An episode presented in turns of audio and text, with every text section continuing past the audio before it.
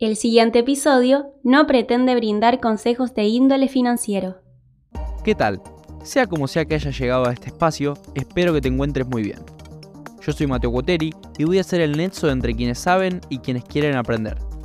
El propósito de estas charlas es averiguar, indagar, curiosear, conocer la opinión de quienes están revolucionando las industrias tecnológicas actuales. En los próximos minutos vas a poder disfrutar del escuchar a una figura destacada referente en su rubro. Sin más introducción, vamos con el episodio. La verdad que tenés unos palmares, un, background, digamos, eh, con el cual uno puede hablar de, de muchos temas referidos a esta industria con vos. Obviamente te podríamos presentar, pero quizás lo ideal sería que vos te presentes, que nos cuentes quién sos, a qué te dedicas y por qué estás hoy en día en esta industria, mejor dicho. Bueno, como no. Bueno, yo soy economista. Eh, durante eh, algunos años me dediqué a dar clases, bueno, sigo dando clases eh, en la Universidad del SEMA y en la Universidad de San Andrés al principio sobre economía y regulación bancaria y riesgos financieros y como parte de, la investigación para mis clases de em, regulación sobre todo, eh, me puse a estudiar cuando empezó Bitcoin a tener un poco más de relevancia por allá por el 2015-16. Eh, me puse a estudiarlo y cuando lo estudié para, para, incluirlo en las clases, eh, me pareció que eso iba a ser el futuro del dinero. Eh, y a partir de ahí, creo que fue un proceso estructurado en donde me vengo dedicando ya casi exclusivamente en mi parte docente a dar clases sobre blockchain, Bitcoin, sigo dando algunas clases de Big Data, de Data Science que daba hace muchos años y, las sigo dando, pero me este, he enfocado mucho a la parte de blockchain y cripto y DeFi. Eh, desde el punto de vista académico y desde el punto de vista profesional, también me he enfocado mucho eh, antes eh, tenía una práctica de consultoría y trabajaba en consultoría para entidades financieras haciendo modelos de riesgo y evaluaciones de riesgo y también trabajábamos con algunos reguladores eh, bancarios e instituciones internacionales eh, implementando modelos de, de regulación. Y, un poco a partir de mi descubrimiento de cripto, eh, dejé esa parte profesional y cofundé una empresa que se llama Moonquant Capital, que hace eh, robots algorítmicos de trading. Eso suena más complejo de lo que es, en realidad son programas de software eh, que tratan de analizar situaciones y circunstancias de mercado y poner órdenes de compra y órdenes de venta exclusivamente de criptomonedas. Eh, así que ese es, eh, de manera más o menos breve, la introducción de, cómo llego al mundo cripto eh, con una fuerte convicción de que verdaderamente yo creo que el futuro de las finanzas, el futuro del dinero, va a pasar por esta nueva tecnología. Genial, Alfredo. justo la verdad que terminaste justificando esto que, decía yo al principio de, que eras una persona con la cual uno podía abordar temas de esta industria desde una perspectiva completamente diferente. Eh, hoy en día, como bien dijiste, tenés una empresa eh, en, todo lo que se refiere al mundo del trading, por, lo cual uno de los puntos por los cuales podemos abordar la charla es por ahí. También sos eh, economista, es otro de los puntos por los cuales podemos abordar la charla. Y también eh, sos docente, así que muchos, muchas perspectivas, ¿no? Como para abordar ciertos temas son, son los, que, los que posees. Eh, me quedo con la parte de docente que vos dijiste. sabemos que, bueno, en esta investigación que, estuvimos haciendo, eh, pudimos encontrar que enseñaste o enseñás en el San Andrés eh, todo lo que tenga que ver con las regulaciones financieras y conseguiste implementar algún que otro taller, algún que otra materia referido a todas estas tecnologías. La pregunta en base a esto es, eh, para ir entrando un poquito en confianza, digamos, es cuál es el, mayor reto que, encontraste como profesor al intentar eh, enseñar acerca de todas estas nuevas tecnologías.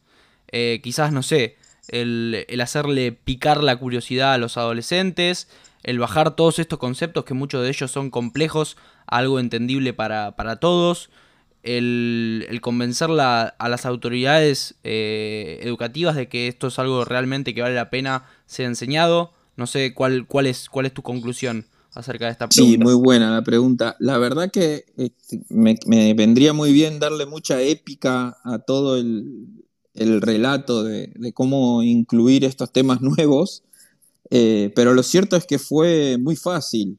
Eh, la verdad que no hubo, eh, se fue dando muy naturalmente.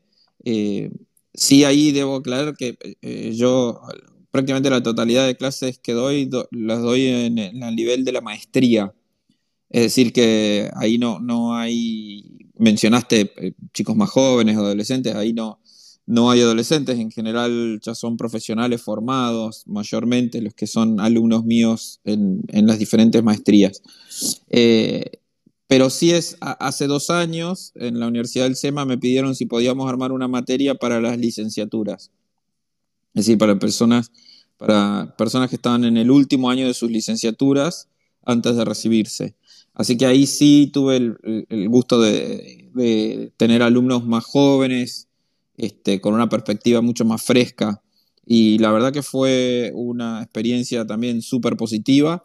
Eh, ni en las eh, clases de maestría con profesionales más desarrollados, con más experiencia, ni en las otras clases de las licenciaturas, eh, tuve que hacer ningún esfuerzo para motivarlos, todo lo contrario, creo que eh, vienen súper motivados, las clases tienen un cupo, se llenan siempre, eh, o sea que queda gente, entre comillas, afuera que se anota. Obviamente eso creo que tiene mucha relación, no tiene nada que ver conmigo, sino que tiene mucha relación con la, preponderancia de todo este mundo blockchain y DeFi eh, y, cómo, y cómo irrumpe en, esta nueva realidad social, digamos. Eh, creo que hay mucho interés por la tecnología, hay mucho interés de las personas por ver cómo funciona mm, por entenderlo a fondo.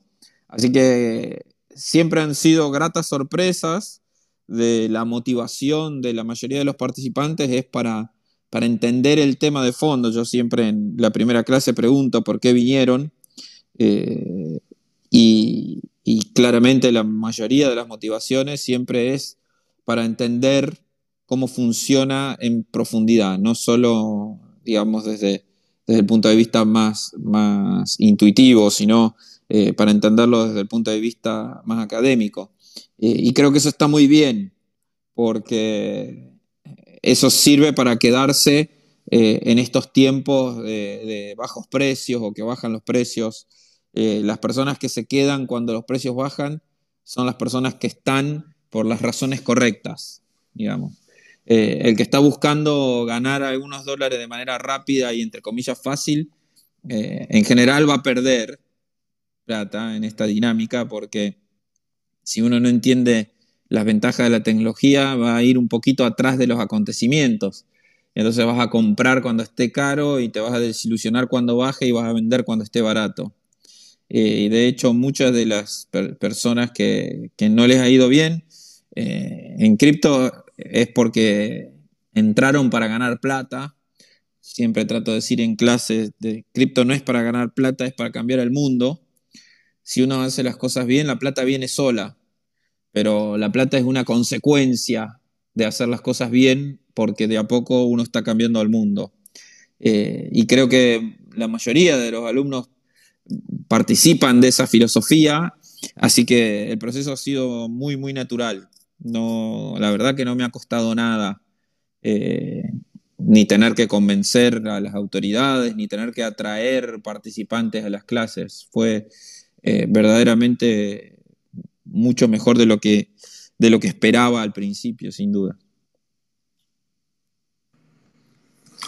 Bueno, la verdad, eh, buenísimo esto que, que, comentás, Alfredo. Me parece súper importante esta, esta idea que, mencionaste, el, hecho de ir a, lo, a las bases, a, lo académico, como dijiste vos. Eh, además, es, nada, eh, coincido con vos en la parte que es fundamental para en, en épocas donde, donde uno ve que los precios de, determinados activos no están para nada, para nada verdes, por así decirlo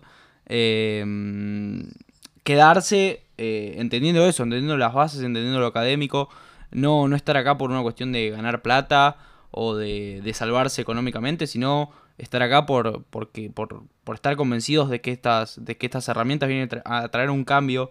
Eh, bueno, mayormente uno cuando menciona un cambio con estas herramientas se refiere a únicamente a, a los ámbitos o al rubro económico o financiero.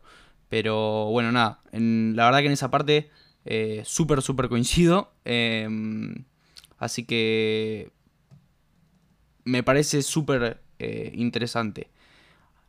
Volviendo a, tu respuesta anterior, en, el cual, en la cual nos contabas tu, background y tu experiencia previa a llegar a este, a este espacio, mencionaste que eh, trataste con, muchas, con muchos bancos o con muchas instituciones financieras y que mencionaste así al pasar que eh, trabajaste en el, Banco Central.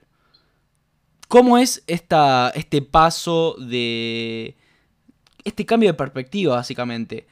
Porque, bueno, no, no sos la primera persona que traemos como invitado que, tuvo relación o que trabajó para, un, para una entidad financiera eh, que, al fin y al cabo, si uno lo mira con las miradas, eh, con, con, las perspectivas que hoy en día la industria posee, es algo centralizado, que parece que es una mala palabra hoy en día, o algo que cumple el rol de intermediario. Eh, así que te quería preguntar por eso, ¿cómo, cómo, cómo surge ese paso? ¿Cómo es el proceso de pasar de trabajar para, una entidad financiera centralizada o, que, es un tercero, digamos, en todo lo que respecta a operaciones financieras y a decisiones, a, hoy en día estar en un ecosistema que, eh, lo que, lo que las ideas que propaga son todo lo contrario? Bueno, también debo ser un terrible entrevistado porque cero épica es una cosa que completamente natural. Ahí hay que hacer algunas aclaraciones. Hoy el mundo es centralizado. Eh, eh, la gran mayoría de todas las transacciones, la gran mayoría de las estructuras económicas, eh, probablemente el 80% del volumen diario de cripto incluso de las compras-ventas de Bitcoin, eso pasa todo por manos centralizadas. Es decir, la descentralización todavía eh, es un principio eh, muy importante, es un norte, eh, y ese norte ya se puede ejecutar, es decir, ya se puede hacer, se puede casi de alguna manera vivir de manera descentralizada, pero está muy lejos de que el mundo funcione así. Eh, las personas que viven de manera completamente descentralizada son una minoría muy específica y de hecho hoy sería muy difícil vivir en el mundo moderno de manera completamente descentralizada. Así que primero que hay que destribalizar esos conceptos. Eh, yo como científico y como académico eh, estoy en contra de cualquier espíritu de tribu y de cualquier espíritu absolutista. Eh, el, ser humano ha evolucionado de una manera darwiniana y es, eh, antes empujaban bloques con sogas y después se avivaron que se le podía comer un poco la piedra y hacerla redonda e inventaron la rueda. Pero digamos, estar a favor de la rueda no es estar en contra de los bloques, eh, es solamente una evolución. Eh, cripto es una evolución natural que se dio a la humanidad, como muchos de los inventos que se dio a la humanidad. La rueda, el dominio del fuego, la imprenta, el internet. Eh, es decir, estar a favor del libro impreso no es estar en contra de la pluma, son evoluciones diferentes. Eh, y cuando apenas se inventó la imprenta, había muy pocos libros impresos y había muchas cosas escritas en pluma. Es decir, em, creo que no hay que confundir eh, eh, el, objetivo con la estructura práctica que ocurre. Y lo, lo, que sí pasa es que muchas de estas cosas a veces generan como comportamientos tribales o para el ser humano es bastante más cómodo estar de un lado o del otro, que todo sea o blanco o negro. Eh, y esto va a ser un, proceso. ¿sí? Eh, lo más importante de esta tecnología es que ya existe y que antes no existía. Entonces, la gran ventaja de la tecnología descentralizada es que está la rueda, eh, pero no tenemos autos ni trenes todavía, ni siquiera carretas. tenemos la rueda. lo importante es construir, participar y construir cosas para el resto de la humanidad que sirvan usando la rueda, es decir, que sirvan usando la tecnología descentralizada. Pero el mundo cripto todavía funciona centralizado. Ayer eh, la SEC comunicó que eh, está investigando, está eh, acusando, entre comillas, a Binance por algunos incumplimientos y el precio de Bitcoin pasó de 27 a 25 en minutos. Eh, y esas son respuestas al mundo absolutamente centralizado. Es decir, si cripto todavía funcionara descentralizado, eh, esa noticia no tendría que haber impactado para nada en el precio. Al contrario, tendría que haber subido. Eh, entonces, yo estoy convencido de que esos procesos se dan de manera natural. Eh, en, mi caso, ¿cómo fue el traspaso? De una forma darwiniana. Eh, yo trabajaba con eh, implementación de soluciones para el sistema financiero y encontré que hay un sistema mejor que el sistema financiero y me puse a trabajar en implementación de soluciones para ese sistema mejor, que es cripto, DeFi eh, pero bueno, siempre consciente de que no es un switch, de que se apaga uno y se prende otro, sino que es una cuestión evolutiva. Y probablemente las principales ventajas eh, para el sistema descentralizado, la principal estructura de adopción de Bitcoin eh, y, de Ethereum, venga dada todavía por algunas estructuras de agentes centralizados.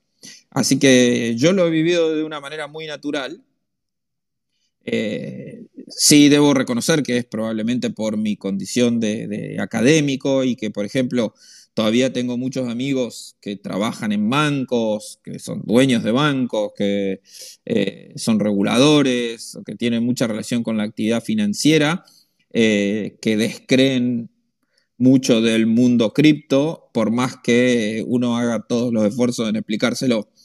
Eh, y eso tiene mucho que ver con estas lógicas tribales y con estas lógicas de, blanco y negro que tiene la, humanidad de manera natural. Eh, pero de a poco, eh, todavía es temprano, ¿no? Siempre hay un meme que dice, ¿no? En inglés, todavía es temprano. mientras uno reconozca en qué estadio estamos y mientras uno construya, creo que ese es la, el camino correcto. Así que para responder o tratar de estructurar una respuesta, eh, yo creo que eh, se va a dar en muchísimas personas de manera natural. Eh, ese pasaje se da de manera natural. de la misma forma que se dio de manera natural el pasaje de las redes sociales, o de que un día nadie usaba WhatsApp y se mandaban mensajes de texto o se llamaba por teléfono y medio de un momento para el otro, la gente empezó a descubrir que WhatsApp era mejor y empezaron a usar WhatsApp de manera casi natural, ¿no? Eh, entonces yo creo que los procesos evolutivos funcionan de esa manera y creo que cripto está claramente en el marco de un proceso evolutivo. Perfecto, perfecto, Alfredo. Justo eh, la verdad que me terminás dando con, esta, con este cierre de respuesta el, el pie, por así decirlo, el puntapié para, para hacerte una pregunta e ir de lleno a, ponerte en este rol, bueno, de profesor. Vos decías que, em, siguiendo con esta, con esta línea de que existen estos pasajes o procesos, que bueno, el tuyo lo describiste como uno de manera que, ocurrió de manera natural y siguiendo esta, esta idea o esta ley darwiniana. en gran parte por, tu condición académica, como, como mencionaste. También mencionaste al pasar que colegas tuyos eh, economistas o personas que están involucradas de lleno en, lo que hoy es el sistema financiero o económico tradicional, descreen de, esto, de estas nuevas herramientas, a pesar de que cuentan con esta misma condición académica con la que vos contaste y contás. Eh, también sabemos que, bueno, en este proceso que vos atravesaste, en el cual te terminaste convenciendo de todas estas ideas, eh, en un principio, medio como que eras agnóstico al tema, creías que esto no lo iban a dejar crecer, quizás también por, por ese sesgo que uno cuenta cuando, cuando debido a su entorno, por así decirlo. Eh, imagino que, debido a tu postura de estar trabajando en, un banco central, eh, quizás existía un, determinado sesgo que te hacía formular esa manera de pensar, en la cual, bueno, sostenías que, todas estas herramientas no las, iban, no las iban a dejar crecer. Luego, en este proceso que vos mencionaste, eh, llegás a la conclusión, como mencionaste anteriormente, de que esto va a ser el futuro del dinero. Sin embargo, me quiero quedar con eso de que mencionaste de que hoy en día muchos economistas o colegas tuyos eh, no creen en, todo esto a pesar de que vos se los expliques a, detalle. Te he escuchado también decir alguna que otra vez que no creen y te lo fundamentan tirándote los libros de economía de, de los años 70.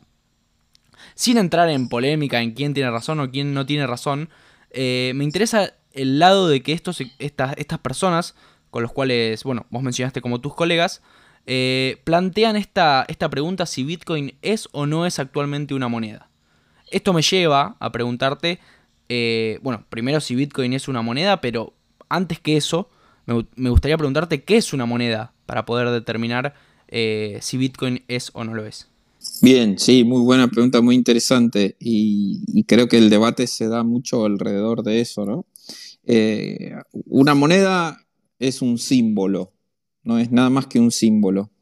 Eh, es un símbolo que se usa para realizar intercambios indirectos eh, presentes o futuros. Es decir, simplificando la, historia, antes de tener moneda, las personas hacían trueque y entonces uno tenía manzanas y el otro hacía ropa y entonces veían que les convenía, al que tenía, como hacía ropa, tenía más remera de las que podía usar y el que tenía manzana tenía más manzana de que la que podía comer.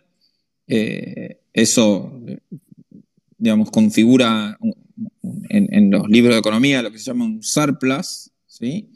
Eh, digamos, y entonces es eficiente para la sociedad cambiar uno por otro. en algún momento las, las personas se avivaron de que eh, no tenían que hacerse la remera, porque el que se especializaba en hacer remera era mucho más eficiente haciendo remera y el otro que tenía las manzanas era mucho más eficiente cosechando las manzanas y que convenía, en vez de que cada uno se procure lo suyo, que cada uno se vaya especializando en algo y se lo vayan intercambiando. Eh, y ese es el nacimiento de la productividad y del comercio. La productividad y el comercio son las únicas dos cosas que generan valor y crecimiento económico. Eh, y que también fue un desarrollo darwiniano de la historia. Y entonces, eh, lo que pasaba es que era un poco ineficiente porque mientras uno necesite manzana y el otro necesita ropa, está todo bien, pero el que producía una vaca y quería tomarse una cerveza, eh, tenía que cambiar una vaca por muchas cervezas y se las tenía que tomar todo el mismo día, ese día era buenísimo, pero después los días siguientes se, tenía, se quedaba sin vaca y sin cerveza y con dolor de cabeza. Entonces, empezó a ser ineficiente cambiar una cosa por otra directa y como empezó a ser ineficiente cambiar una cosa por otra directa, en algún momento a algunos se le ocurrió, usemos un símbolo intermedio. Entonces, si estaban cerca del mar, agarraron una concha marina, si estaban cerca de la montaña, agarraron algunas piedras que tengan alguna característica, eh, si eran agricultores, agarraban semillas eh, y usaban esos elementos como símbolo para hacer intercambios indirectos. Y ese desarrollo evolutivo es el, crecimiento del desarrollo, la evolución del dinero. Entonces, el dinero no es otra cosa que un símbolo. Eh, hay símbolos que tienen valor intrínseco, como el oro, o como el cacao, o como la sal, que valen porque valen en sí misma, entonces se usan como símbolos por su propio valor. Pero después la propia humanidad se fue dando cuenta eh, que podían, en vez de tener que minar oro y pegarlo con un martillo a la montaña y que era un desperote, eh, era más práctico construir los símbolos y si todos nos poníamos de acuerdo que ese símbolo vale tanto, mientras todos nos pongamos de acuerdo, eh, vas a tener un símbolo más hábil. Entonces empezaron a usar un montón de estos factores hasta que eh, se desarrolla el, dinero que conocemos hoy, digamos, eh, que combina dos cosas. Combina un símbolo eh, que en realidad no tiene valor intrínseco, sino que tiene un valor de acuerdo, es decir, un billete de 100 vale lo mismo que un billete de uno en, términos de papel, lo que tiene valor es el acuerdo, todos nos ponemos de acuerdo para que valga 100, eh, porque dice 100. Y en realidad la certeza a ese acuerdo se la da un árbitro, un tercero, en las clases lo denominamos, para simplificar, el príncipe, ¿no? Que era literalmente el príncipe, cuando estaban los príncipes, eh, y que después eso fue evolucionando en instituciones modernas de la democracia. Entonces hoy los gobiernos republicanos actúan como si fueran el príncipe y dan fe del valor de esos acuerdos. Entonces hay un árbitro asegura que el que dice 100 vale 100, el que dice 10 vale 10, y eso es lo que ordena más o menos la sociedad. Eh, entonces el dinero hoy se sigue convirtiendo en un símbolo, al igual que lo era en las épocas del trueque, pero en un símbolo más eficiente que se genera a través de una serie de acuerdos eh, que se implementan a través de una serie de instituciones. Eh, esa es la, lógica más este, clara o más breve que podemos citar, digamos, como eh, para describir qué es dinero. Entonces, ¿qué es dinero? Es un símbolo generalmente aceptado y los libros de textos dicen que ese símbolo generalmente aceptado se convierte en dinero cuando cumple tres características, que es medio de pago generalizado, unidad de cuenta generalizada y reserva de valor generalizada. Entonces, cuando algo es dinero, cuando es generalmente aceptado por la sociedad, con esas tres características. Entonces, alguien me podría decir con bastante justeza que el peso no es dinero porque no cumple al menos una de esas eh, características. Que los que dicen que Bitcoin no es dinero deberían decir que el peso no es dinero. Eh, ahora, e, esa definición de dinero queda algo vieja con la tecnología blockchain porque eh, hasta que existió la tecnología blockchain que nos permite poner el dinero en el teléfono y es la primera vez que el dinero puede estar en el teléfono sin la necesidad del príncipe que dé fe. ¿Sí? Y entonces, lo que nos permite la tecnología blockchain eh, es tener un símbolo para cada atributo, que de hecho en Argentina se hace hace mucho tiempo. Es decir, el peso es el medio de pago obligado. si mañana no se pagaran los bienes públicos en pesos, es decir, los impuestos y las actividades que gestiona el Estado se pudieran pagar en otra moneda, el peso desaparecería directamente. Los estados, la cómo se garantizan los estados que la gente use su símbolo es que para pagar los bienes públicos es obligatorio usar ese símbolo. Entonces, con el peso argentino solo se puede usar para medio de pago y porque es obligatorio. No es unidad de cuenta porque las cosas valiosas todas tienen precio en dólares. ¿sí? No se puede vender una casa en pesos. Nadie sabe cuánto vale un auto en pesos. Valen siempre en dólares. En todo caso se hace el tipo de cambio, pero los precios son en dólares. Entonces, la unidad de cuenta no es en pesos y la reserva de valor tampoco, nadie ahorra en pesos. Eh, y entonces, el peso es unidad de cuenta eh, medio de pago forzado, unidad de cuenta no es, reserva de valor no es. Y entonces, cuando se pregunta si Bitcoin es moneda, lo que dicen los que un poco se quedaron con las viejas definiciones de moneda, eh, de libros de los años 50 y 70, es que Bitcoin sirve como reserva de valor, pero es un poco incómodo como medio de pago porque es relativamente caro pagar por cada transacción y es ineficaz como unidad de cuenta porque cambia mucho el precio respecto de los demás bienes de la economía. Entonces yo tengo una moneda que cambia mucho su precio respecto de los demás bienes de la economía.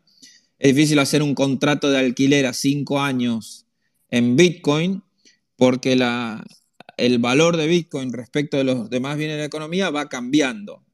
usualmente se mide contra el dólar, que es la unidad de cuenta, pero da lo mismo, se podría medir contra el resto de los bienes de la economía y también va cambiando.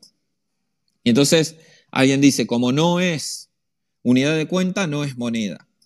Y en realidad, mientras sirva para hacer intercambios indirectos como símbolo útil, tiene las características de la moneda y lo que uno puede hacer con cripto es tener un símbolo o una moneda para cada utilidad. ¿Qué es lo que hacen la mayoría de los argentinos que pueden actuar en cripto con alguna de las billeteras centralizadas, por ejemplo? Entonces, para nombrar un par de las conocidas, Lemon o Velo, eh, alguien cobra su sueldo en pesos, lo pasa a la billetera y lo pasa a Bitcoin o lo pasa a stablecoins, a dólares, a lo que quiera. Entonces, su ahorro de largo plazo puede ser en Bitcoin, su defensa del valor de su sueldo es estar en dólares, porque su unidad de cuenta es el dólar, entonces la reserva de valor es Bitcoin, la unidad de cuenta es un stablecoin y la, eh, el medio de pago son pesos porque te obligan a pagar en pesos. Eh, y tranquilamente lo que permite ahora la tecnología es pasarse de uno a otro sin fricción, solo apretar un botón. Eso no se podía hacer antes cuando las monedas eran o metálicas o billetes, porque había que ir a un agente centralizado, cambiarlo, eso era costoso, ineficiente. Entonces, como ahora esto permite pasarse de uno a otro muy rápido, podemos tranquilamente decir que cualquiera que cumpla una de las funciones, si es generalmente aceptado, tiene características de moneda. Pero de cualquier modo, es irrelevante que alguien diga que es moneda o no es moneda. ¿Por qué? ¿Por qué servía antes decir que algo era moneda o no era moneda? Porque lo reconocía el príncipe, que era el árbitro que te decía si vos podías usarlo o no podés usarlo. Bitcoin no necesita ningún árbitro que te diga que vos podés usarlo o no podés usarlo. Mientras la gente lo quiera usar, lo va a usar, nadie lo puede prohibir, nadie te los puede quitar si los tenés de manera descentralizada en la blockchain. No hay ningún estado que pueda establecer el precio, no hay, es decir, es completamente libre, es el activo más libre que hay y que existe, y podríamos decir que es el oro 2.0. La ventaja respecto del oro es que uno puede tener el lingote adentro del teléfono con Bitcoin. En oro, la mayoría de la gente tiene certificados de oro hoy. Certificado es, hay un señor que tiene el oro y vos tenés un certificado. Con Bitcoin no hay un señor en ningún lado, vos tenés los Bitcoin. Y entonces, esto cambia muchísimo el mundo tal como lo conocíamos. Y es un poco irrelevante ahora decir es moneda o no es moneda. Me da lo mismo si es moneda o no es moneda. Yo tengo Bitcoin y la reserva de valor es Bitcoin. Si hay un señor que quiere decir que es moneda o no es moneda, para mí es completamente irrelevante. Lo voy a seguir teniendo y lo voy a seguir usando y probablemente siga teniendo valor y haya un montón de otra gente en el mundo que le siga dando valor y digan o no digan que es moneda. Entonces es una discusión que pierde sentido académico, que pierde un sentido lógico una vez que se entiende lo que es la moneda. Pero uno de los problemas que tenemos es que ni en la escuela, ni en la universidad, ni en las maestrías se enseña lo que es la moneda. En mis alumnos de maestría, cada vez que eh, en la primera clase de la materia de blockchain explicamos qué es la moneda, el 95% nunca había tenido acceso a esa explicación y no tenía una información clara de lo que es la moneda. Eh, y entonces, eh, como nadie sabe lo que es la moneda, porque no se lo enseñan y no es algo intuitivo, caemos en estas eh, especificaciones. Resumiendo, en, el mundo cripto, en el mundo que viene, eh, da lo mismo si hay una definición o no cumplida de moneda. Si la gente lo usa como símbolo de intercambio, es todo lo que hace falta. Sí, la verdad me parece súper súper curioso esto, bueno, que vos mencionaste que te pasa con, tus alumnos, eh, Alfredo, más que nada por el hecho de que mucha gente, por poner números eh, al aire, eh, un 50% de la gente que, termina llegando o conociendo o escuchando acerca de todo esto, termina entrando, por así decirlo, por mirándole el lado especulativo. Esto que mencionabas vos al principio, con ganas de ganar plata y sin entender el el cambio que todo esto viene a proponer. Sin embargo, el restante, ese 50%, una gran parte de la mitad que falta, eh, entra, o por lo menos a mí me ha, pasado de escuchar a mucha gente que terminó derivando en todo esto, eh, preguntándose, haciéndose la simple pregunta de qué es el dinero o qué es una moneda. Empieza a investigar y hoy en día Internet te termina llevando a eh, este tipo de tecnologías que vienen a medio como desterrar esa, esa pregunta, porque como bien vos decís, en, las épocas que vienen eh, no vamos a necesitar, si es que blockchain se termina imponiendo, que un tercero, que vos lo llamas el príncipe, eh, decida si es o no es moneda, porque uno lo va a poder tener y lo va a poder usar sin necesidad de que un tercero lo autorice. Ahora, eh, vos mencionabas esto de que este símbolo que, son las monedas necesitan contar con estas tres características que, como vos bien mencionaste, quedan en gran parte viejas o, u obsoletas, mejor dicho. Eh, hay mucha gente que, que, no aborda a Bitcoin o no critica a Bitcoin diciendo Bitcoin no es moneda porque no cumple con una de estas tres características o no cumple con dos o no cumple con tres, sino que lo, lo, critica o, o descree de todo esto mencionando Bitcoin no tiene valor intrínseco. Vos en tu, en tu explicación dijiste que hay símbolos como el oro que tienen un valor intrínseco por sí. ¿Cuál es el, valor intrínseco de Bitcoin?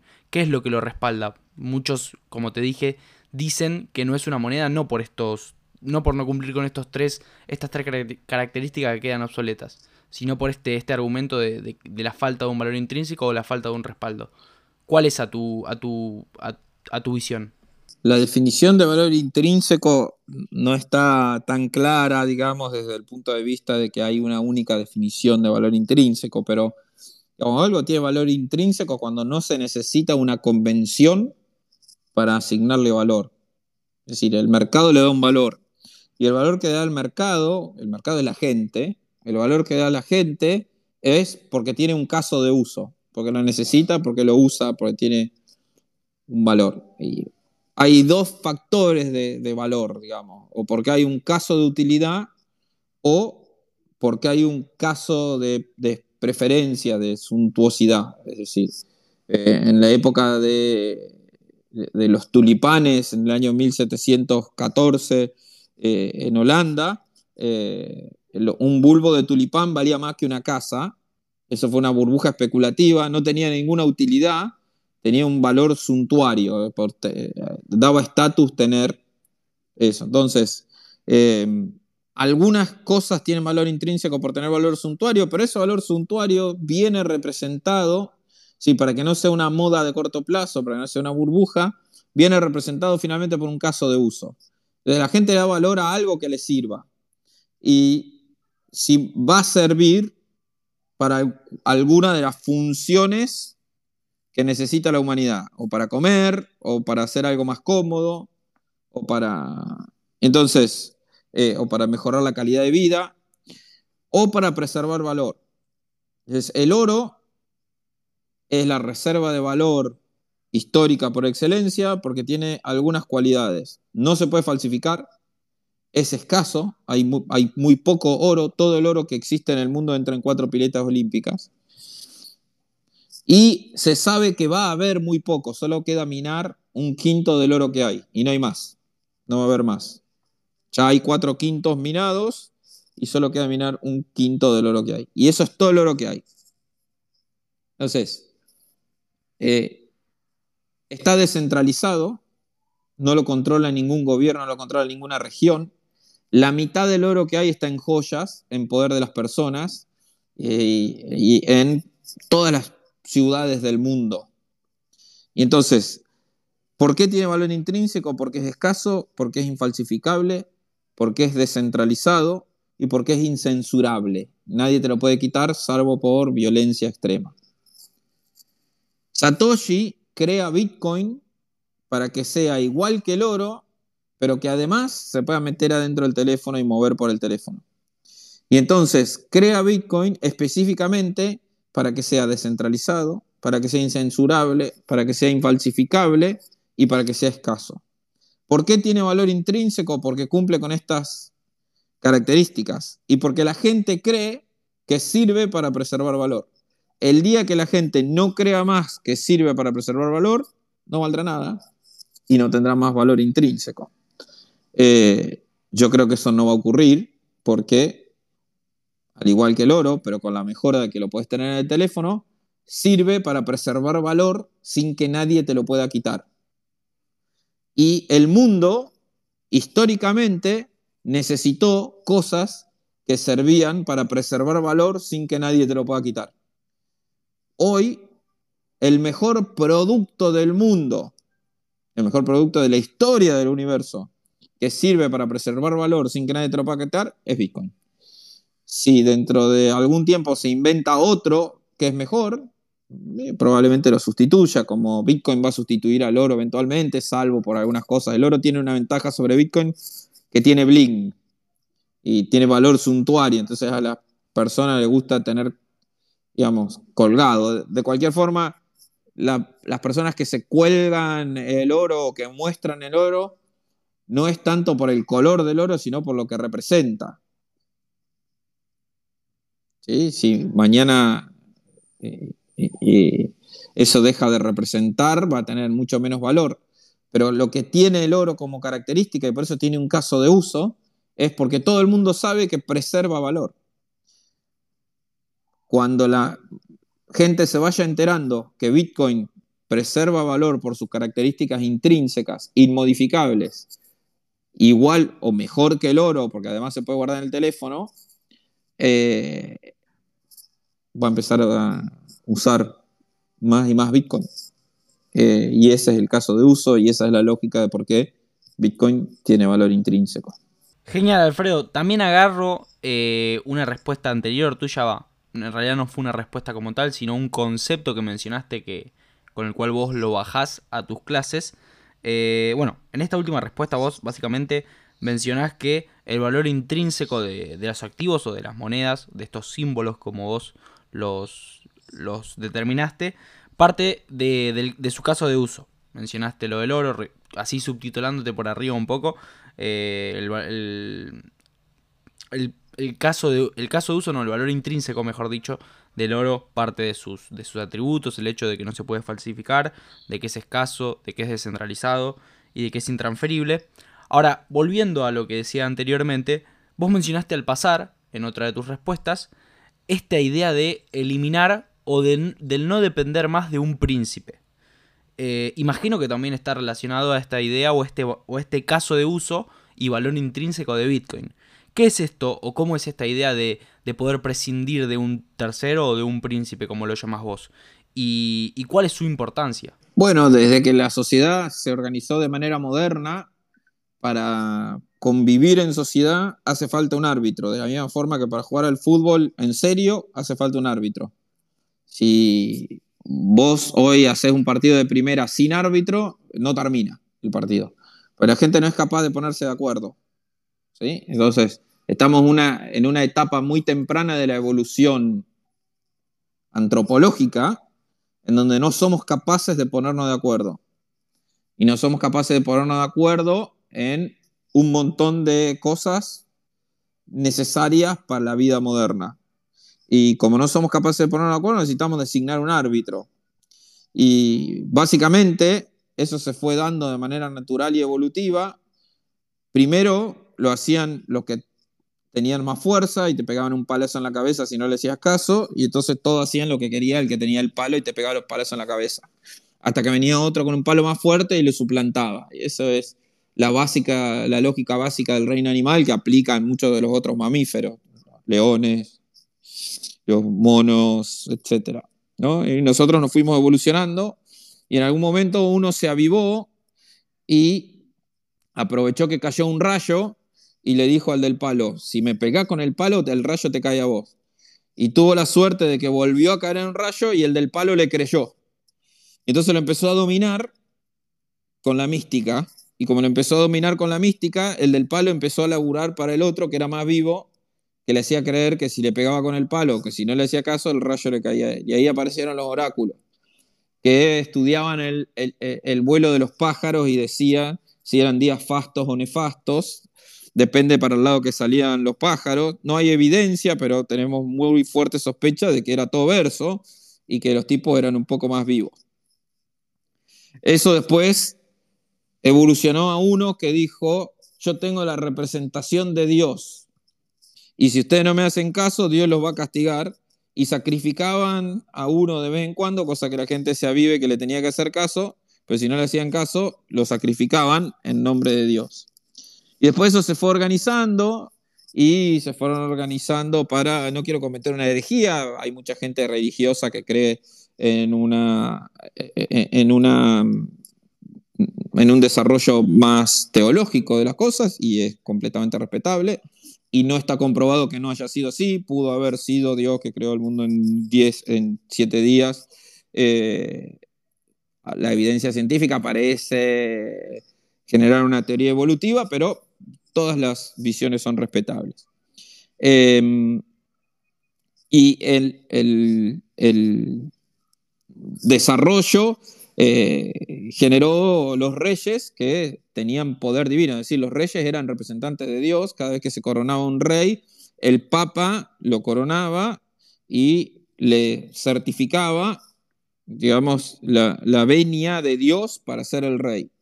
Y por eso esos cargos eran hereditarios. Bueno, algunos creen que eran tipos que se avivaban y aprovechaban la necesidad del ser humano natural de tener un árbitro que defina esa estructura de la sociedad. Hasta que en algún momento en Inglaterra empezaron a haber algunos mercaderes que empezaron a generar más productividad que el rey, empezaron a tener guita, como empezaron a tener guita, empezaron a tener predicamento en la sociedad y entonces le dijeron al rey, mira, eh, todo bien con vos, pero ahora el comercio lo vamos a organizar nosotros porque vos ponés cada vez más impuestos y no nos das ningún servicio, te tenemos que mantener a vos y a todos tus súbditos. Este, cualquier relación con la realidad moderna es pura coincidencia.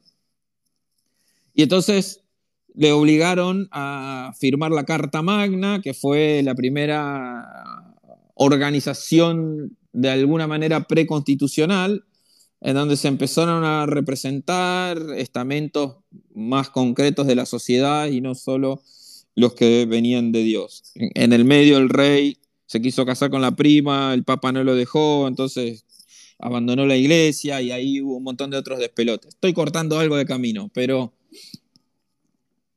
evidentemente siempre hubo una necesidad de organización hasta que digamos, llegan después de la Revolución Francesa, sobre todo, las instituciones más modernas, en donde supuestamente y por un acuerdo generalizado, todos nos ponemos de acuerdo que ponemos un árbitro, que es el Estado, o que en su momento era el príncipe, y entonces llegamos al día de hoy que para tener identidad hay que pagarle al príncipe que te dé un papel, es tu DNI. Para salir del país y entrar a otro país, hay que pagarle al príncipe para que certifique tu identidad y te dé un pasaporte. Para tener un auto hay que pagarle al príncipe para que diga que el auto es tuyo, si no, no puedes disponer de ese auto, y más, te lo pueden quitar. Si vos no tenés el papelito del príncipe que dice que ese auto es tuyo, te lo pueden quitar. Para tener una casa tenés que pagarle al príncipe que te la anote en el cuaderno, que es el Registro Nacional de la Propiedad, y si no tuviéramos al príncipe, viene uno con un palo más largo, te pega un palazo a la cabeza y se queda con tu auto y con tu casa.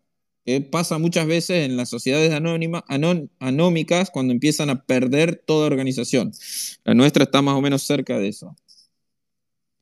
Entonces, las sociedades más avanzadas lograron organizarse de manera estructurada en donde el príncipe relativamente sirve las necesidades de las personas. Es decir, las estructuras, los estados, las instituciones están en el funcionamiento de las personas. Pero hay otras sociedades más fallidas que no se pueden organizar en ese sentido y todavía, por más que lo voten, digamos, tienen príncipes y es un grupo que obtiene el poder de la misma forma que obtenían los príncipes eh, y que eh, se ve beneficiado del trabajo que hacen todos los demás. Y lo que permitió la tecnología desde Bitcoin en adelante, y después con Ethereum y algunos desarrollos más, es que esta es la primera vez en la historia de la humanidad que podemos tener un registro confiable en el que todos nos podamos apoyar, en el que todos podamos creer, es decir, una lista de quién es cada auto, absolutamente confiable que no necesite del príncipe, porque la tecnología, blockchain, permite decir de manera absoluta quién es el dueño de cada cosa. Eso lo inventó Satoshi con Bitcoin, lo adaptó Vitalik con Ethereum y en algunas varias otras herramientas. Entonces, siempre antes necesitábamos príncipes, necesitábamos el Estado, para poder organizarnos, para poder tener cosas, para poder convivir en sociedad. Desde 2009 en adelante la tecnología permite que ahora podemos hacer las mismas cosas, pero sin pagarle a un príncipe, que en algunos lados, como en el nuestro, se volvieron ineficientes, corruptos, caros, ineptos. Entonces, ¿en qué cambia el mundo la tecnología blockchain, introducida por Satoshi Nakamoto? En que las sociedades que puedan organizarse tienen ahora una herramienta en donde no necesitan un árbitro que sea una persona o un grupo de personas, sino que pueden confiar en la tecnología para organizarse. ¿Cuánto le falta a esas sociedades para darse cuenta de eso? Un montón. Pero va más rápido en los lugares que más lo necesitan. Por eso Argentina es uno de los principales impulsores y uno de los principales lugares donde hay proyectos cripto, porque la gente lo necesita, porque nuestro príncipe es cada vez más corrupto, cada vez más inepto, cada vez más caro. Y entonces la gente busca formas de sacárselo de encima. Y la cripto provee la primera herramienta tecnológica en la historia de la humanidad que permite ser confiable y creíble, que permite cooperar en sociedad sin la necesidad del árbitro, sin la necesidad del príncipe. Y entonces, lo que va a ir pasando de manera darwiniana, de la misma forma que pasó en toda la historia de la humanidad, es que las personas se van a ir avivando y se van a ir dando cuenta que tienen un sistema mejor que el del príncipe para organizarse y convivir en sociedad y evolucionar en sociedad, crecer, desarrollarse. Y eso se va a ir dando con la propia adopción de las diferentes herramientas. Obviamente, eh, de la misma forma que no fue de un día para el otro que la Carta Magna se transformó en instituciones democráticas, a punto tal de que en Inglaterra todavía mantienen reyes, probablemente sean muchos años de convivencia de sistemas, esto no va a pasar de un día para el otro, y sobre todo de evolución de las personas. Las personas no quieren vivir descentralizadas, pero la descentralización trae mucha responsabilidad. la mayoría de las personas prefieren todavía tener un príncipe que los cuide, pero que además, a cambio de cuidarlo, les diga lo que tiene que hacer. Y eso está en el ADN humano. Entonces, Darwin va a hacer su trabajo, pero eso lleva tiempo. ¿Qué es lo importante? Para las personas que hoy tienen la conciencia de las ventajas de la descentralización, la tecnología ya se los permite. Y eso no estaba disponible antes de 2009. Y creo que eso es lo importante. La verdad que, no, tengo palabras, Alfredo. Me pareció una explicación brillante.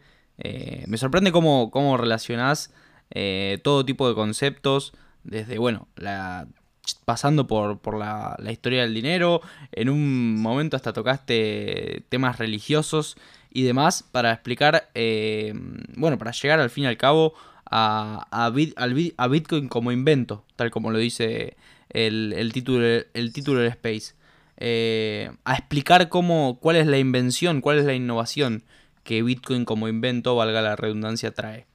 Ahora, en, esta idea final, en la cual vos terminás eh, resumiendo o redondeando todo, todo lo mencionado, decís que en un futuro, siguiendo con esta ley de Darwin o ley darwiniana, em, la gente va a tender a adoptar eh, la tecnología o la moneda que, mejor características tenga. Ahora, en este proceso, para que la gente entienda cuál es la moneda mejor, qué sistema es mejor y por qué, yo te he escuchado decir en otros espacios, y es más, si no me equivoco, te he leído, de que no se puede entender las ventajas de Bitcoin o estas innovaciones que vos mencionaste acerca de, toda esta tecnología sin entender la historia del dinero. ¿Por qué crees que, van de la mano el entender eh, a Bitcoin como innovación y a Bitcoin como invento eh, y de la mano entender la historia del dinero? ¿Por qué lo ves así? Bueno, porque buena parte de la gente cree que el dinero lo genera el Estado. La gente, si vos hablas con la gente, crees que no solo cree que el dinero lo genera el Estado, sino que cree que el Estado le da valor al dinero. Eh, y eso es lo que le permite a nuestros príncipes actuales eh, robarle a la gente que no tiene las herramientas para defenderse el fruto de su trabajo a una tasa del 120% anual. Eh, entonces, es claramente un, abuso de poder eh, similar al que usaban los oráculos, que eran los vivos, que decían, si no me haces caso, te va a caer un rayo. Y no hay muchas diferencias ahora en el sentido de que se ha caído.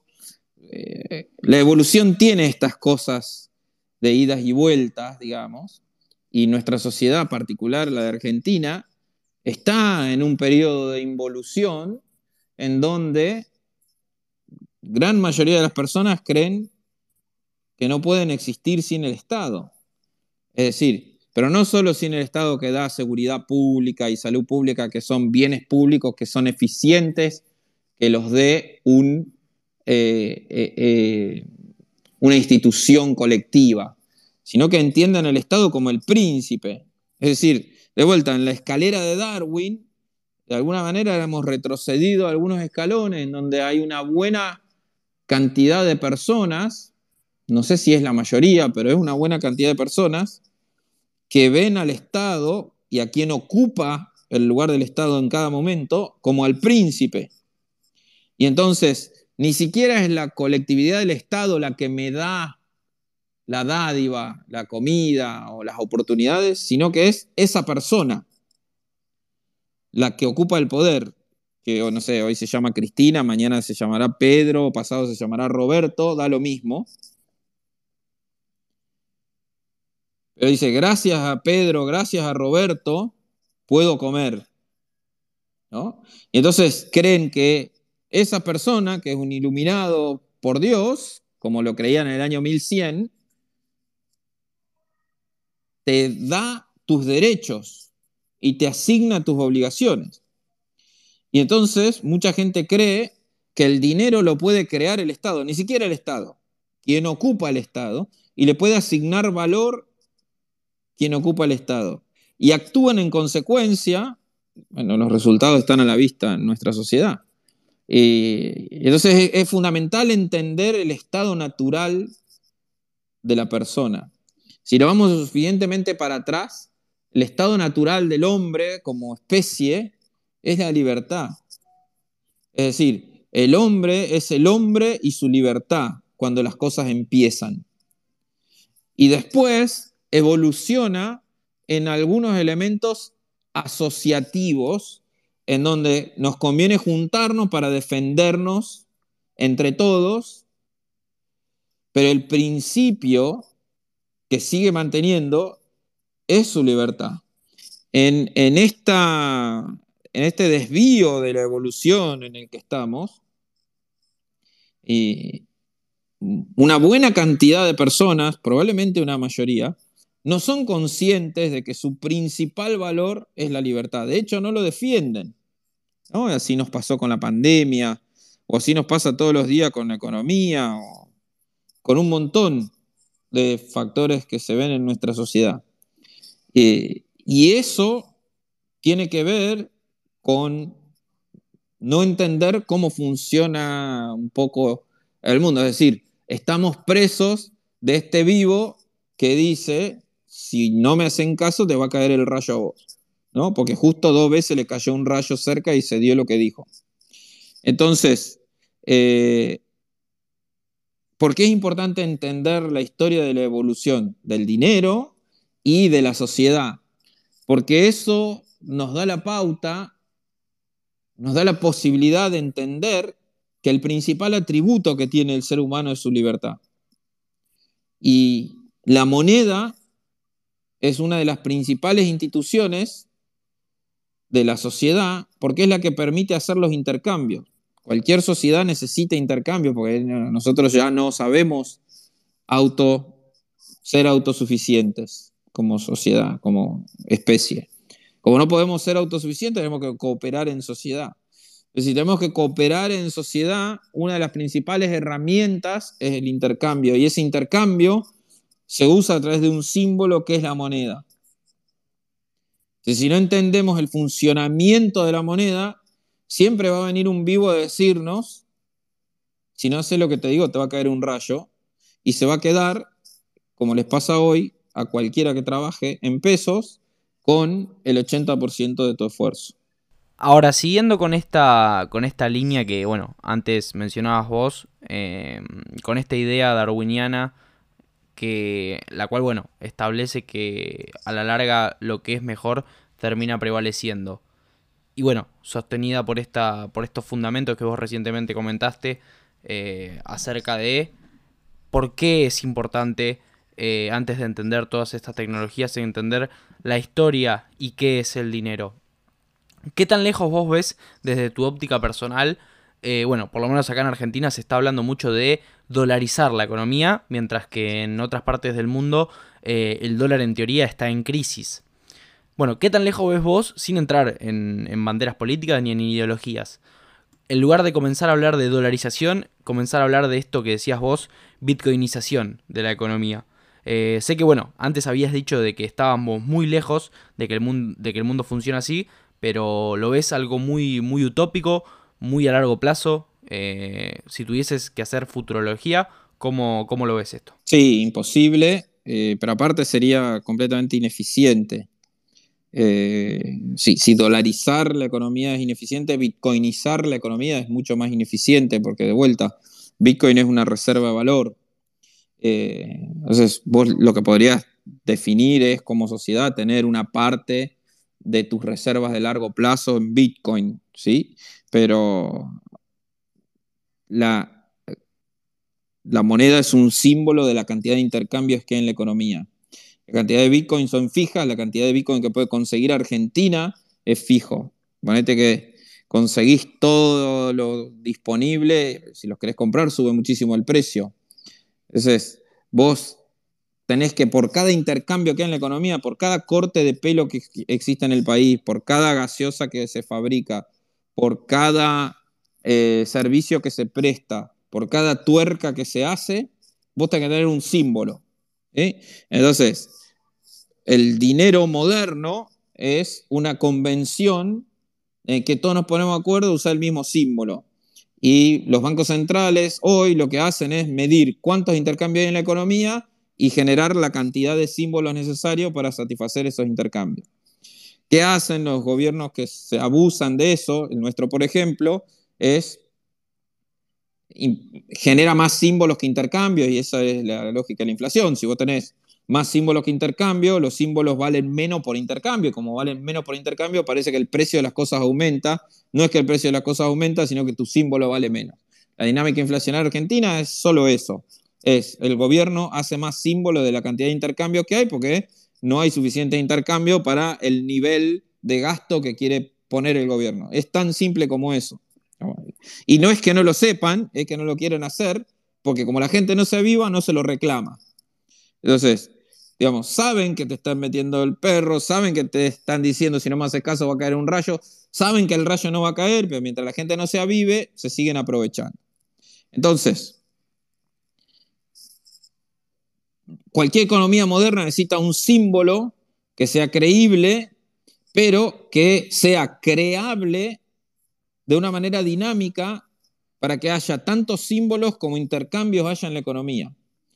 Y por eso existe el dinero fiduciario, que de hecho, digamos, el, dinero impreso, tanto no entiende la mayoría de la gente cómo funciona el dinero que hablan de imprimir dinero todo el día. El 7% de todo el dinero del mundo se imprime. El 93% de todo el dinero del mundo no está impreso y nunca se va a imprimir. Está anotado en los balances de los bancos. Los que fabrican el dinero son los bancos a través de los préstamos y los depósitos y volver a prestar y depositar, volver a prestar y depositar. El dinero en el mundo moderno se crea dando préstamos y el dinero en el mundo antiguo se creaba dando préstamos. No los quiero complicar, pero básicamente uno cazaba un elefante y eh, para que coma toda la tribu le daba un cacho a cada uno y le anotaba, bueno, la próxima vez que vos cazás me lo das a mí. Y entonces los símbolos eh, había trueque de, activos reales, pero también trueque de deudas, y entonces el dinero era una necesidad para simbolizar esas deudas. Eh, entonces, el, dinero se crea a partir de la deuda en la práctica.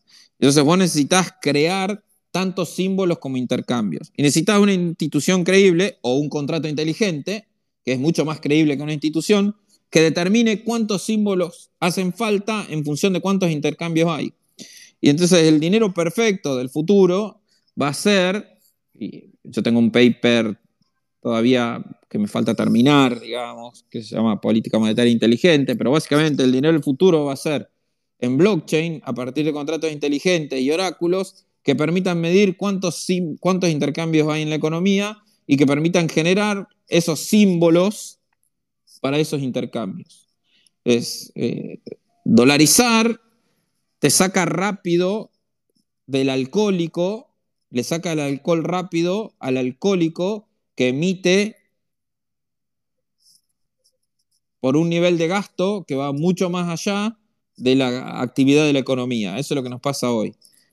La, la propuesta de dolarizar es, bueno, listo, no puedes usar más peso, puedes usar dólares, no puedes emitir dólares porque lo emite otro, porque nadie te crea vos como emisor. Y entonces, como puedes usar dólares, te saco el alcohol. Pero vos tenés que tener siempre la cantidad de dólares suficiente para todos los intercambios de la economía. Cuando la economía entra en recesión, hay más dólares que intercambios y entonces se te atrasa el tipo de cambio real y empezás a tener problemas. Y cuando la economía crece, necesitas más dólares y los tenés que importar de algún lado, los tenés que pasar, pagar más caros. De cualquier modo, los dólares que hay son el 7% de los dólares que se cuentan. Entonces lo tenés que anotar. Y como los tenés anotados en, los bancos, empezás a generar problemas de solvencia de los bancos.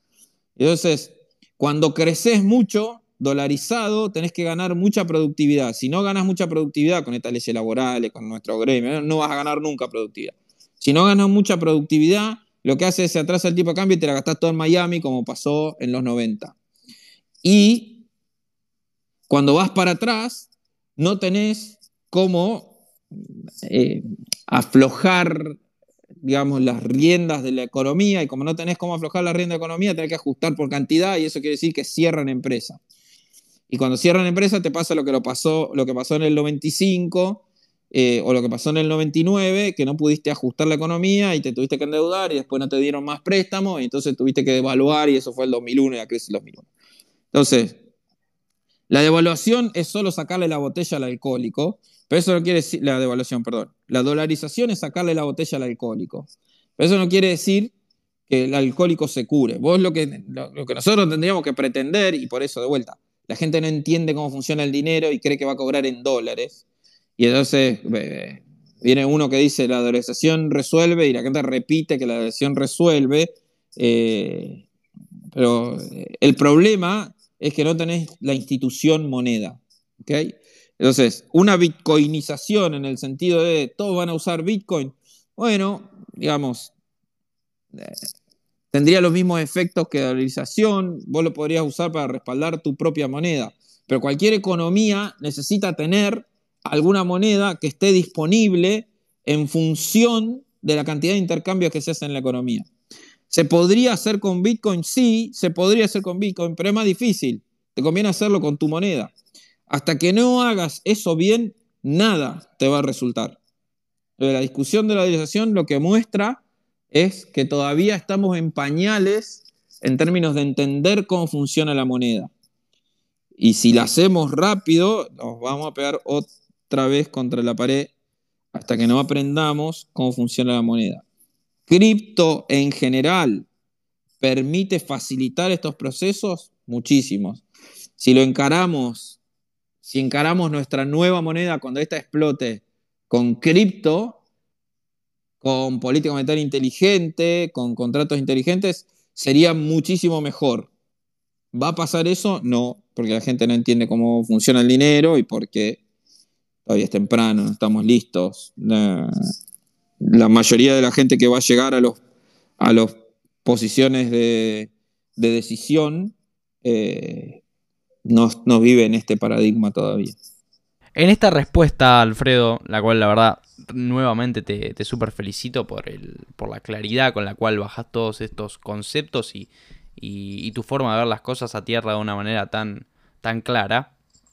Eh, mencionaste la palabra crédito, bueno, explicaste más o menos por arriba cómo se crea hoy en día eh, o cómo se imprime esta falsa impresión que, vos, bueno, mencionaste que un 93% del dinero actual, del dinero fiduciario actual, no es que se imprime eh, literalmente, sino que los bancos, mediante, bueno, si mal no, no, no tengo entendido, la reserva fraccionaria, se dice, eh, crean dinero de la nada.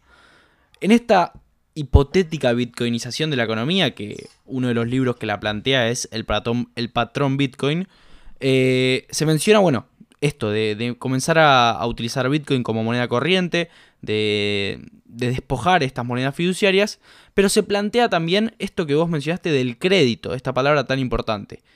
Una, si bien Bitcoin creo que no encaja, literalmente no tengo a, no recuerdo a, detalle la definición de, una moneda deflacionaria, eh, y creo, si mal no recuerdo, y tengo entendido que Bitcoin no encaja directamente con una moneda deflacionaria, porque no es que con el tiempo se reduce su supply, sino que tiene un supply limitado. Eh, muchas, muchas críticas que se le hace a esta idea de la bitcoinización es que una moneda deflacionaria, en caso que Bitcoin sea tomada como tal, eh, no sirve y, eh, bueno, realmente el crédito y otro tipo de, de, consecuencias económicas que determinarían en, una crisis, en una especie de crisis. ¿Es real esto? ¿No es real? es mejor muchos, muchos fundamentan de que una, la inflación hasta cierto punto buena, una moneda deflacionaria no es tan buena. Eh, ¿Cómo lo ves vos, esta parte como, como docente de, la economía en general? La inflación nunca es buena, eso es un verso. La inflación, digamos, es el que emite el dinero, te, te quita poder adquisitivo. Si es del 1%, te quita el 1%, si es del 100%, digamos, te quita la mitad cada año. Eh, la inflación nunca es buena. Y la moneda deflacionaria quiere decir que siempre hay menos monedas que intercambios hay en la economía. Y eso tiene poco sentido. Es decir, la moneda deflacionaria en todo caso sirve como reserva de valor porque crece en valor, ya que vale más que la mayoría eh, aumenta en el tiempo su valor respecto de la mayoría de los otros bienes de la economía. ¿sí? Ahora, en todo caso, eso no cumpliría del todo la función que queremos de moneda, sino que lo que, eh, lo que haría es generar un activo que sea reserva de valor, que es en principio el destino de Bitcoin y es, digamos, por lo que Satoshi lo crea. Es decir, eh, Bitcoin es muy útil como reserva de valor, no es la mejor moneda que hay, porque justamente, de vuelta, vos necesitas tener un símbolo por cada intercambio. Es decir, solo va a haber 21 millones de Bitcoin, no importa en cuántas porciones lo puedas dividir, solo va a haber 21 millones de Bitcoin. Y la cantidad de intercambios va variando. Entonces, si la oferta monetaria es fija y la cantidad de intercambios aumenta, naturalmente los intercambios cada vez valen menos respecto a la moneda. Es decir, la moneda se aprecia. Eso quiere decir la moneda es deflacionaria. Y eso mete un montón de ruido en la economía, porque, por ejemplo, no se pueden hacer contratos a largo plazo, porque si esa es tu moneda, tu costo te aumenta solo por la apreciación de la moneda y no por la estructura microeconómica que tiene que ver tu factor de costo. Entonces eso pierde sentido. Lo que va a hacer si hay una hiperbitcoinización o si se pone Bitcoin como moneda y empieza a ser escasa, es que la gente va a agarrar concha marina o cacao o sal o moneda o lo que sea y la va a usar como, como medio de intercambio indirecto para hacer intercambios. Porque es una actividad propia de la humanidad. En el año 2001, cuando se rompió completamente la moneda, empezó a haber clubes del trueque que usaban papelitos cortados de una hoja de cuaderno Rivadavia que decía vale 100 créditos. Y la gente usaba eso como moneda y cambiaba un frasco de escabeche por un jabón en los clubes de barrio en el 2001, porque no había ni siquiera moneda para sustentar los intercambios básicos de la, de la sociedad. Entonces, de vuelta, si vos pones un límite suficientemente grande a la existencia de monedas, la gente va a encontrar otro símbolo.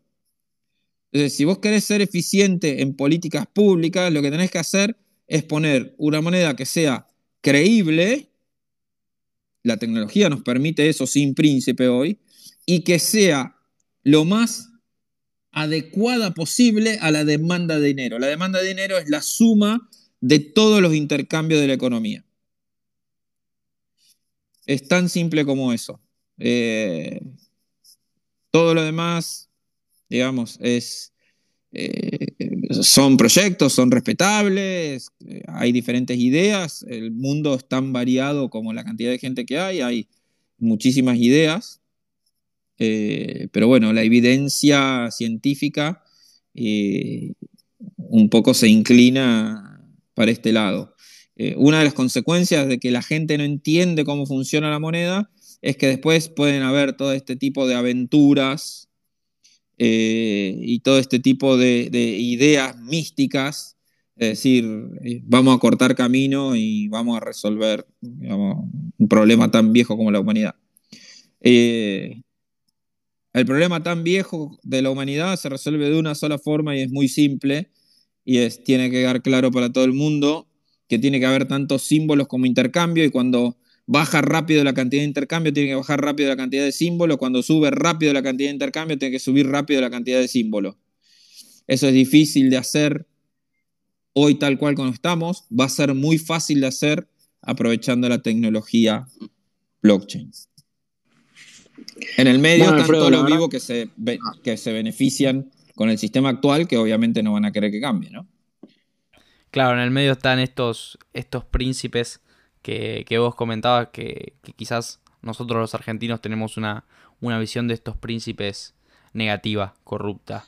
Eh, porque bueno, e, es una realidad que, no todos los príncipes eh, funcionan así. Porque bueno, desde la teoría no, no deberían.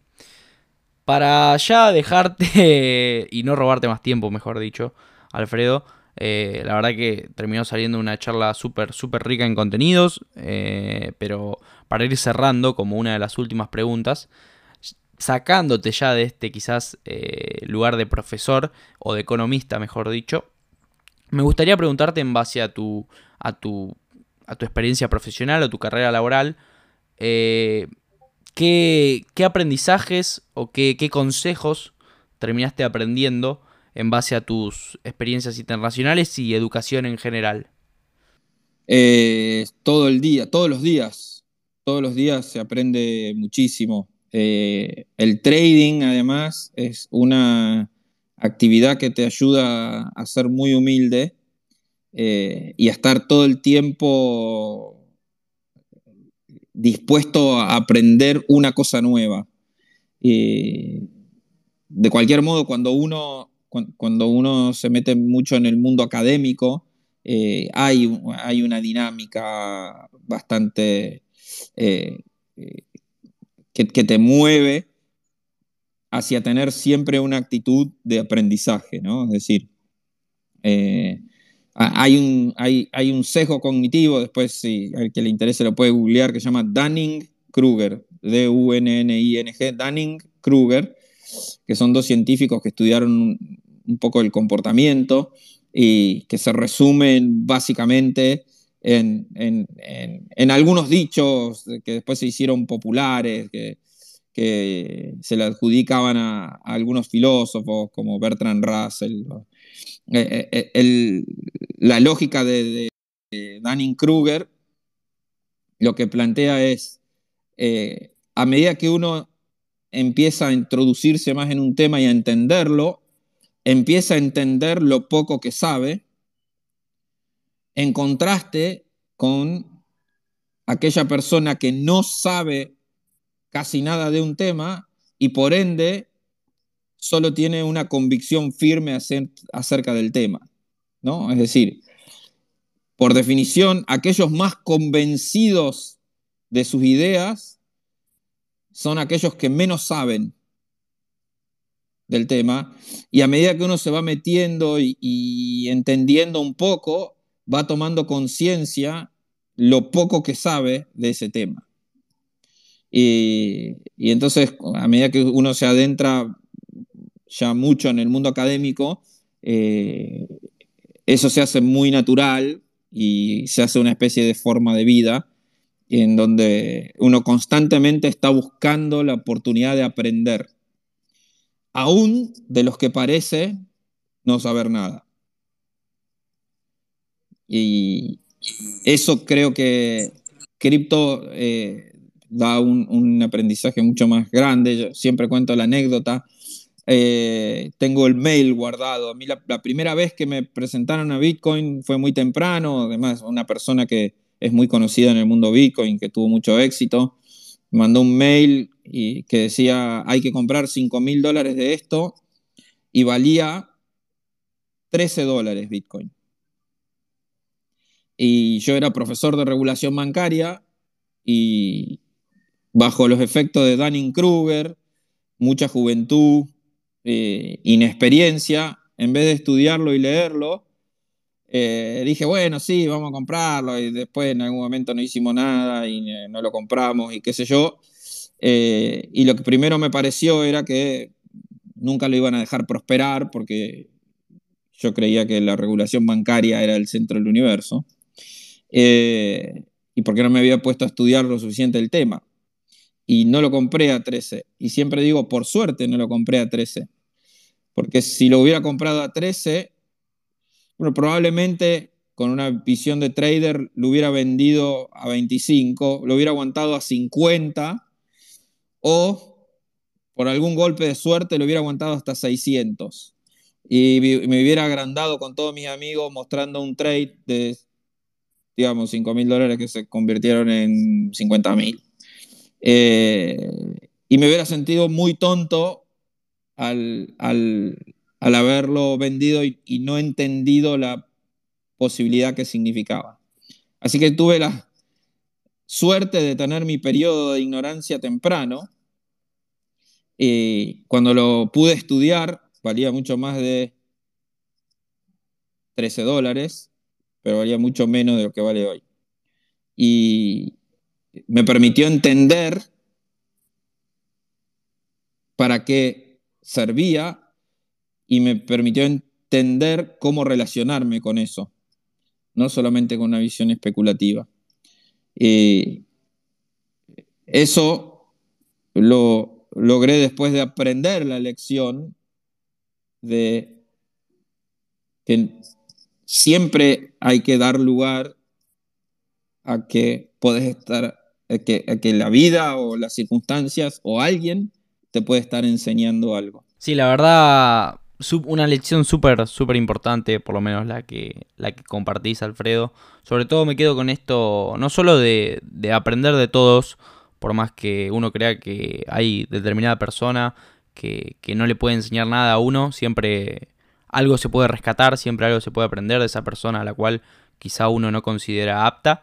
Em, sin embargo, me quedo más con esta idea de, la constancia en el aprendizaje, de todos los días aprender algo nuevo, que, vos decís que, la docencia eh, mediante, mediante la fuerza, por así decirlo, te lo terminó inculcando. Nos gusta para, para cerrar los episodios, eh, quizás ponerlos, poner a los invitados un tanto en una situación no deseada, por así decirlo. Así que no, no, va a la excepción, digamos, no te vas a, salvar, a pesar de que, bueno, salió una charla, como te dije, eh, súper enriquecedora y estamos súper agradecidos. La pregunta es la siguiente.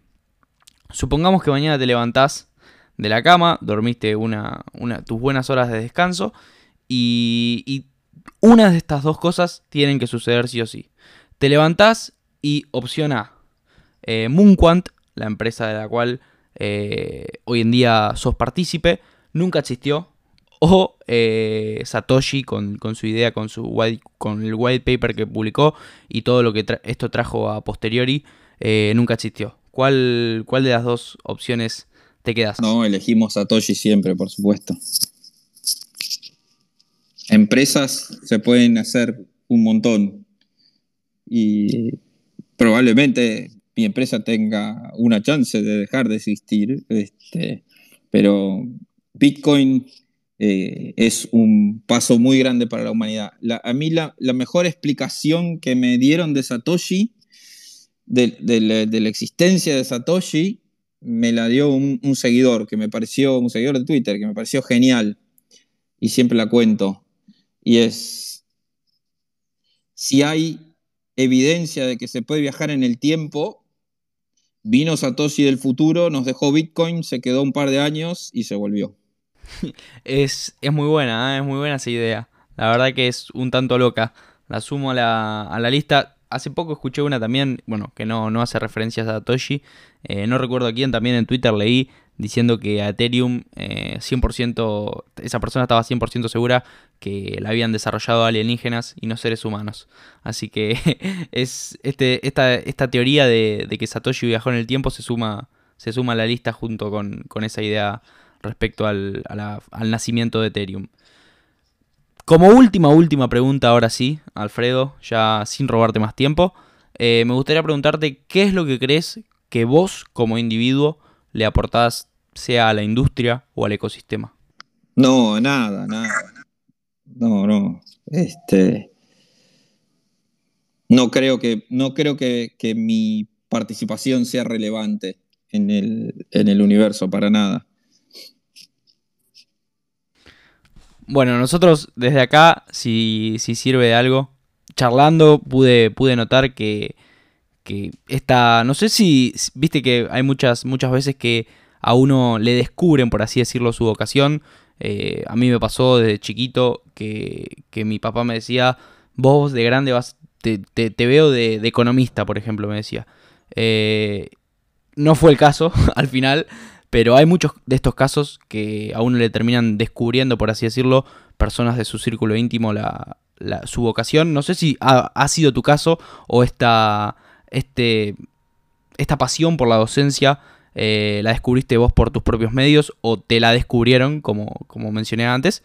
Eh, pero se te super nota este, esta cualidad que tenés para explicar los términos, cómo, cómo relacionás eh, todo, esto, todo esto de la historia del ser humano, esta, creo que si mal no recuerdo se dice antropología, con la claridad que explicás los conceptos, cómo lo relacionás, cuando tuviste que explicar el dinero, como símbolo y, todas las relaciones que hiciste, me parece brutal, la verdad. Así que si, si, por lo menos yo, después de esta charla, tengo que llegar a una conclusión y tuviese que haber contestado la pregunta que recién te hice, eh, ¿qué le aporta Alfredo al, Alfredo al, ecosistema?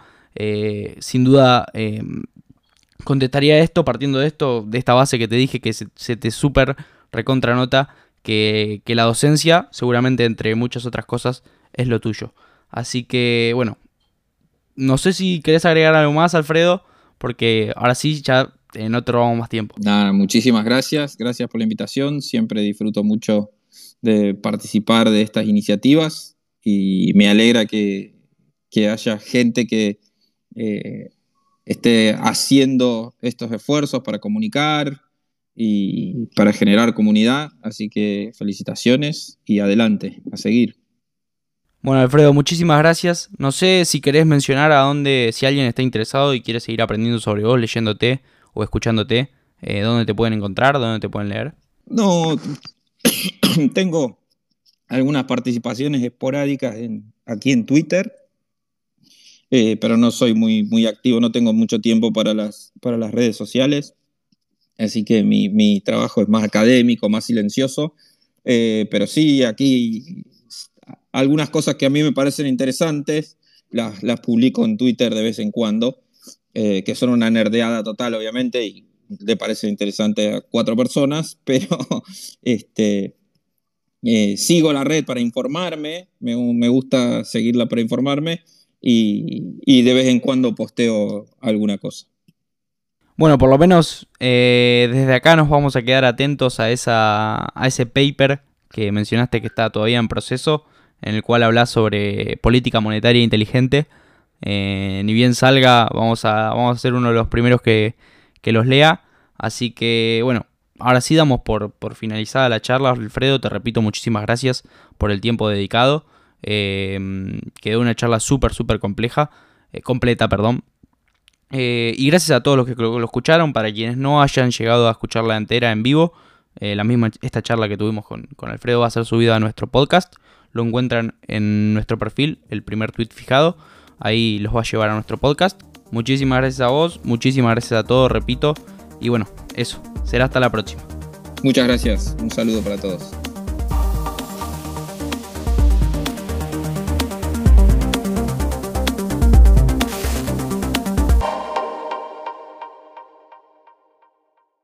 Escuchaste Revolución, un podcast original para Spotify. Guión y conducción, Mateo Cuoteri.